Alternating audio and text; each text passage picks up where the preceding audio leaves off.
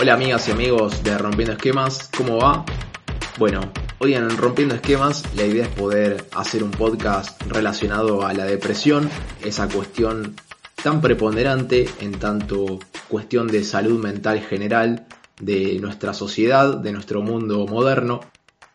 Y la idea es poder dar cierta perspectiva desde el psicoanálisis de algunos conceptos que subyacen o que podrían utilizarse para abordar la cuestión de la depresión, entendida por la perspectiva más de la psiquiatría o bien de la teoría cognitivo-conductual como un trastorno mental, por los manuales de salud mental como es el DSM o el CIE, también como un trastorno mental asociado a un estado de tristeza, a alteraciones del pensamiento, a una baja autoestima.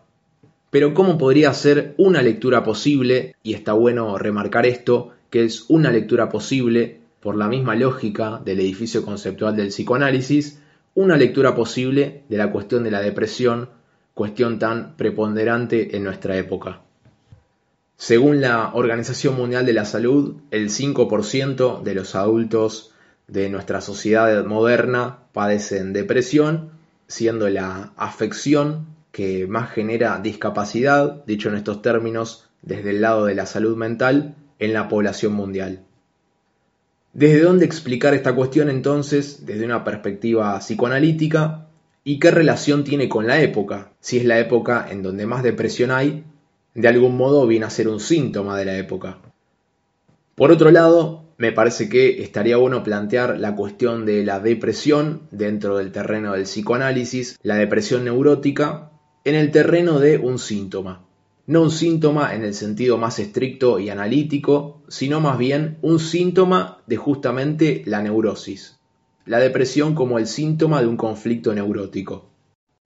Para arrancar entonces, la idea es partir del texto Inhibición, síntoma y angustia, que Freud publicó en 1925, donde realiza cierta investigación de estos términos y donde también es un texto que resulta importante porque cambia su conceptualización sobre la angustia pero el punto en principio es poder retomar la distinción que hace entre inhibición y síntoma, que van a ser de algún modo dos cuestiones que van a poder servir para darle cierto abordaje al tema de la depresión.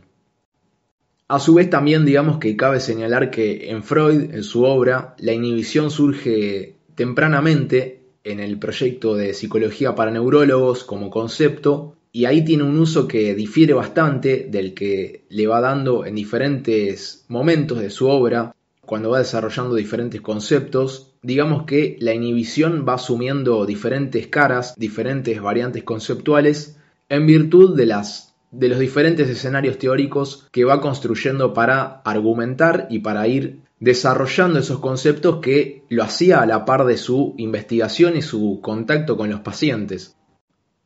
Pero la idea es tomar hoy el abordaje de la inhibición que remite a cierta cuestión relativa a la detención, al freno, a la falta de movimiento.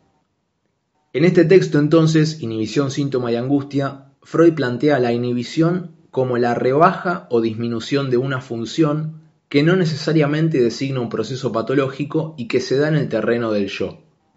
Por otro lado, al síntoma lo designa como el indicio de un proceso patológico e implica, dice, una desacostumbrada variación de la función o una nueva operación realizada por una función.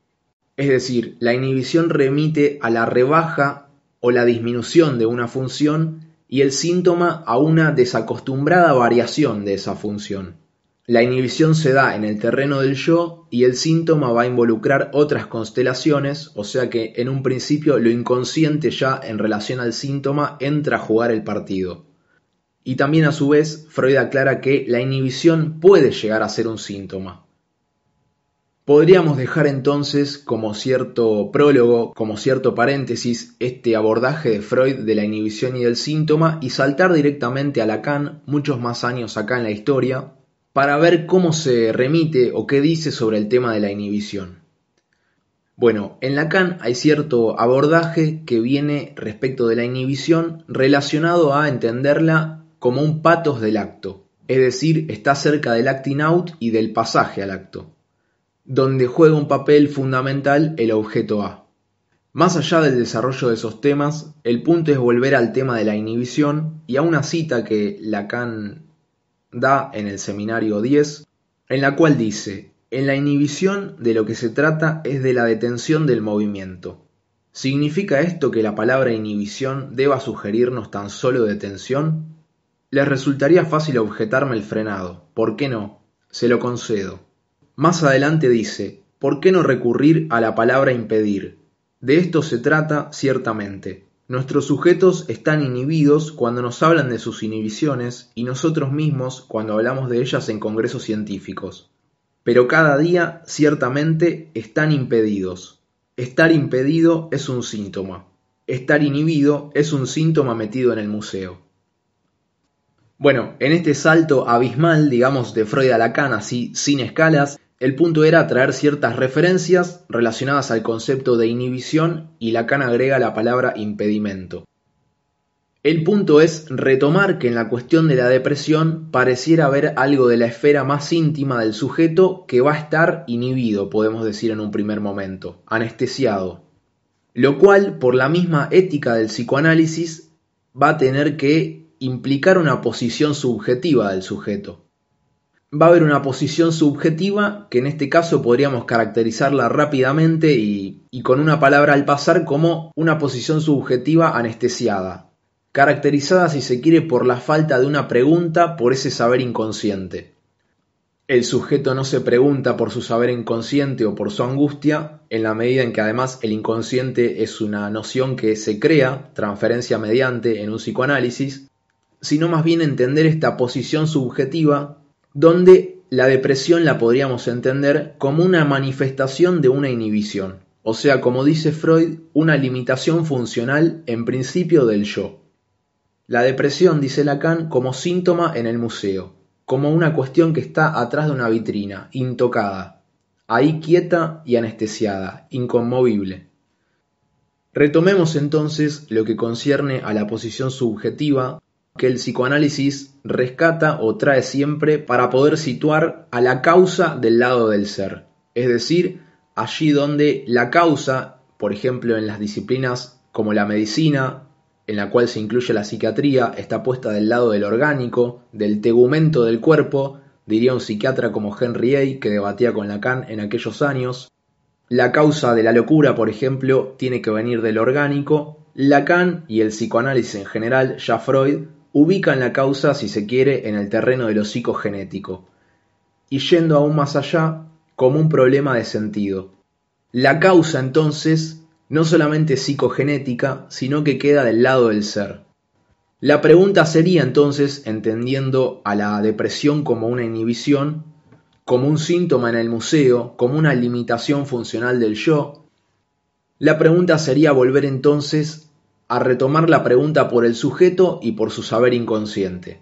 ¿Es ajeno a sus decisiones y a sus determinaciones?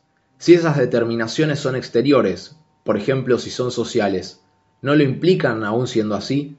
¿No está concernido en la posición subjetiva que tiene frente a eso? El punto creo no es para nada caer en una especie de meritocracia o de cuestión yoica, sino más bien de apuntar a la pregunta por el sujeto. Apuntar a la pregunta en donde si contestamos negativamente al concernimiento del sujeto en relación a su inconsciente, nos quedamos en un determinismo absoluto. No hay posibilidad de situar justamente la causa de esta cuestión, podemos llamarle depresión, podemos llamarle síntoma, podemos llamarle padecimiento del lado del sujeto. Y esto también más allá de la complejidad que introduce el concepto de inconsciente en psicoanálisis, en tanto lo inconsciente justamente sobredetermina al yo y a sus decisiones. Si Lacan ubica la causa del lado del ser, es justamente porque se trata de un ser de lenguaje, de una problemática que al fin y al cabo se remite al discurso, al significante, a la posición subjetiva del sujeto frente al mundo, lo cual siempre en realidad ese mundo es una realidad psíquica subjetiva de cada sujeto. Pero entonces, ¿a qué remitirnos para pensar a la depresión? Bueno, como mencionamos, se puede entender como la manifestación de una inhibición, pero ¿de dónde surge esa inhibición? En términos generales, planteado desde Freud, tenemos el conflicto entre el ello, el yo y el superyo del sujeto, claramente en su relación con el mundo exterior también, en tanto el yo va a tener que responder a estos vasallajes, a estas instancias que le vienen a plantear exigencias, el ello, el superyo y el mundo exterior. En la página 86 del tomo 20, o sea en el texto de Inhibición, Síntoma y Angustia, edición Amorortu, Freud dice, el yo renuncia a estas funciones que le competen a fin de no verse precisado a emprender una nueva represión, a fin de evitar un conflicto con el ello. Sigue más adelante. El yo no tiene permitido hacer esas cosas porque le proporcionarían provecho y éxito, que el severo superyo le ha denegado. Acá tenemos el conflicto, digamos, resumido que tiene el yo respecto de sus instancias que son inconscientes y que le vienen a plantear exigencias. Entonces lo que plantea acá Freud es que el yo renuncia a esas operaciones a fin de no entrar en conflicto con ninguna de estas dos instancias. Recordemos que la represión parte del yo por encargo del superyo, dice Freud. Y el sujeto no quiere saber nada de estas exigencias que, sin embargo, forman parte de él. Acá aparece una vez más la cuestión de lo inconsciente. Hay algo que va más allá del yo que sin embargo forma parte del sujeto. Y acá viene cierto nudo de la cuestión, cierta aprehensión de estas exigencias en el nivel del acto, en el nivel de formar parte del sujeto, implica cierta historización como sujeto.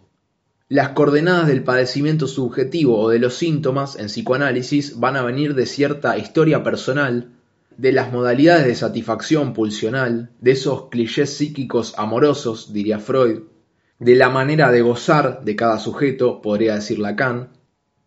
Tenemos así el conflicto neurótico en el cual esta hostilidad del superyo, de la cual el yo se ve precisado a sustraerse, a retirarse, dice Freud, en tanto esa instancia es cierto representante o sustituto, cierta subrogación del padre, de la influencia de los educadores y de la cultura que devino a personal y que queda como instancia introyectada en el sujeto, todo bien freudiano hasta acá. Entonces, recapitulando, tenemos hasta acá la depresión como una forma de inhibición, como una rebaja de determinadas funciones del yo. ¿Y por qué esta limitación funcional del yo o de funciones del yo que Freud recorre, por ejemplo, dando ejemplos en inhibición, síntoma y angustia, respecto de la función sexual, respecto de la alimentación, de la locomoción, de la inhibición del trabajo? Bueno, un poco desde Freud retomar esta cuestión de la autopunición del superyo, del yo renunciando a enfrentar las exigencias pulsionales del ello, desde Lacan la angustia que implica asumir que el otro está barrado, que no hay garantías y que el otro está en falta. El yo no quiere saber nada de estas exigencias, de estos vasallajes. Y a todo esto se le puede agregar el aporte de un autor, Guy Trovas, que remite a la cuestión de la depresión y su relación con nuestra época contemporánea. Lo que plantea un poco este autor es cierta depresión de la represión. Su planteo, para decirlo rápidamente, es que el operador del nombre del padre, que viene a ser la instancia donde es llamada la función paterna, la función de límite, está justamente deprimida en nuestra época. Hay una caída de la función paterna en cuanto a su legitimidad respecto de las subjetividades actuales. Hay una caída de ese ideal que viene a ser un ideal que mal o bueno, mejor o peor, legisla, dice este autor. Lo mismo, dice, pasa con esta ahistorización que se da en nuestra época por parte del sujeto contemporáneo. Coincide con cierta renuncia o cierta elisión de la historización como forma de anclar o de buscar la proveniencia de la depresión o inhibición. Y con esto, una vez más, retomándolo del comienzo, una falta de subjetivación del inconsciente del sujeto. Su planteo remite a esta caída, a esta falta de legitimidad de la función del nombre del Padre. A la vez, en una época que justamente pasa por alto la historización del sujeto, la remisión a su historia subjetiva, una sociedad muy pegada a la cultura de la imagen, al instante, a lo yoico. Gloria Axman dice, nada causa al deprimido a constituir esa inhibición en un síntoma. Ni la historia ni el saber que no se quiere saber que se sabe ocupan su lugar en el dispositivo analítico. Cuenta episodios de la vida donde nada de la falta se hace escuchar. No queda nunca concernido en aquello en lo cual está evidentemente involucrado. En la medida en que no sea noticia de su posición subjetiva en tanto algo que es parte de su ser electivo, no se pueden crear ciertas condiciones para que, digamos, perciba que a partir del acto puede modificar su propia situación subjetiva. Por eso la referencia de Lacan de un síntoma en el museo como metido en una vitrina, intacto, sin interrogación, sin la dimensión más viva del sujeto, con algo propio de lo anestesiado. Hay cierta posición relacionada a que esto es así y es inmodificable.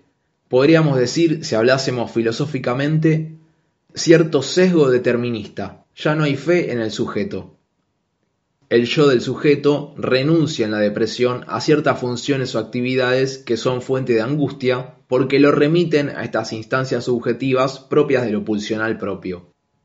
Hay este rechazo de acercamiento a la angustia, bien neurótico, que implica a su vez la presencia del deseo, dice Lacan, cuando la angustia en realidad es signo de estar vivo, de la presencia del deseo, o en otros términos, como decía Kierkegaard o Heidegger, ¿por qué no? La angustia implica el vértigo propio de la subjetividad, el vértigo de tener que elegir.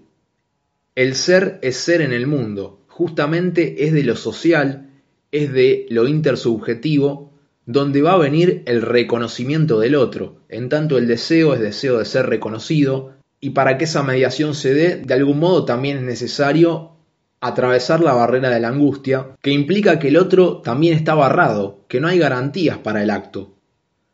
Entonces, haciendo un último punto breve de los desarrollos de Lacan, y recordando que es una lectura posible con algunos conceptos y sobre todo centrado en el concepto de inhibición, esta lectura de la depresión, en 1973, en el texto Televisión, Lacan dice que mal se califica a la tristeza de depresión cuando más bien debiera considerarse a la tristeza como una cobardía moral, una traición del sujeto a sí mismo. Esto resulta de algún modo interesante porque vuelve una vez más a esta ética del psicoanálisis, me parece a mí una de las cuestiones, sino la cuestión fundamental que introduce el psicoanálisis, que es esta ética del sujeto, de situar la causa del lado del ser del sujeto. Esta cuestión de decir cómo cobardía moral, ¿se trata de hacer un juicio de valor entonces el deprimido es un cobarde? Suena bastante fuerte. Lo que retoma Lacan justamente es cierto no reconocerse en el inconsciente. Entonces, Lacan va a poder remarcar cierto aspecto ético en la cuestión de la tristeza o de la depresión. La depresión vendría entonces a ser el resultado de un sujeto culpable. ¿Culpable de qué? Justamente la relación de la culpa en psicoanálisis Lacan la lleva a cierta subversión en relación, por ejemplo, a la culpa cristiana, un sujeto culpable de ceder en su deseo, de dejar de lado su deseo, dejar de lado el deseo que lo causa. De eso, dice Lacan, es de lo que puede sentirse culpable el sujeto. Entonces, en la depresión tendríamos, como él plantea, esta cuestión de la cobardía moral en la medida de no estar a la altura de su deseo. Por eso se trataría de cierta traición hacia sí mismo, traición hacia el deseo que lo causa y que lo tiene esta posición subjetiva, esa posición subjetiva donde el sujeto dice esto es así y es inconmovible. Por eso mismo Lacan no ubica a la depresión como cierto trastorno del estado de ánimo o como una cuestión afectiva, sino que vuelve a incluir o vuelve a ubicar, vuelve a relacionar al sujeto con el saber inconsciente, con el significante. Son todas cuestiones que forman parte para poder, digamos, abordar la cuestión de la depresión neurótica llevando al sujeto a cierto anoticiamiento de su posición subjetiva en una presentación que pareciera ser dificultosa de llevarse a ser un síntoma, de ser llevada a la pregunta. En tanto, justamente el concepto de inhibición, que ya viene de Freud, que Lacan después retoma también relacionado con la palabra impedimento, un sujeto impedido, un sujeto detenido, inhibido, que no se hace pregunta, y el punto justamente no es acusatorio, sino más bien decir, en la medida en que yo no reconozco algo, no lo puedo modificar. Y el punto sería entonces pasar de esa postura de esto es así, del determinismo absoluto, de las condiciones subjetivas propias, a la pregunta, a la historización,